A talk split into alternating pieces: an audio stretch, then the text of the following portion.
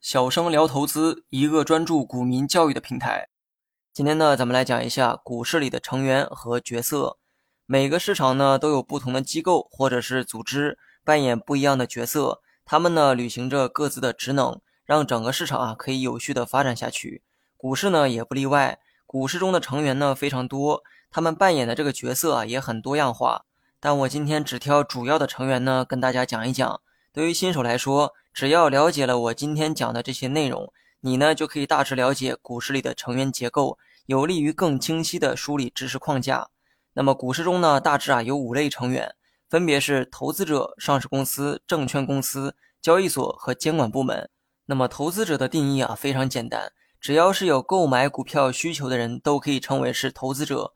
那么投资者呢，大致啊分为两类：散户投资者和机构投资者。你我就是散户投资者的角色。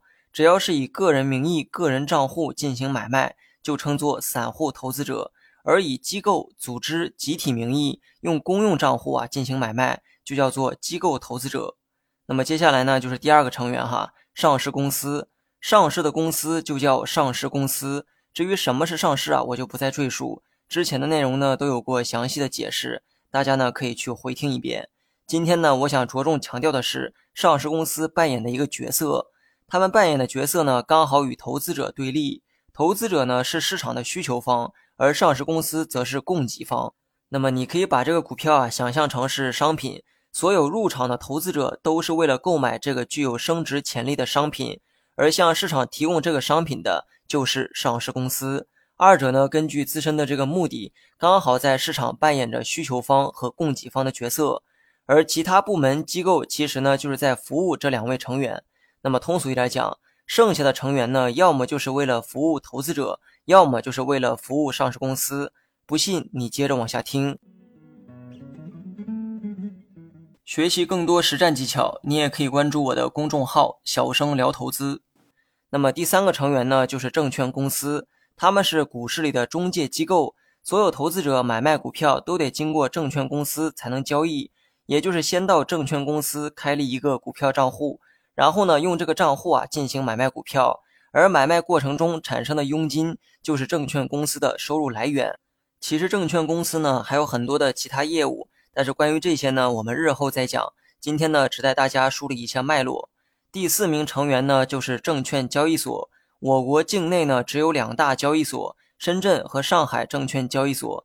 他们呢主要是给上市公司和投资者提供设备和交易场所的地方，就像一个菜市场哈，总得有人给你提供场所和设备一样。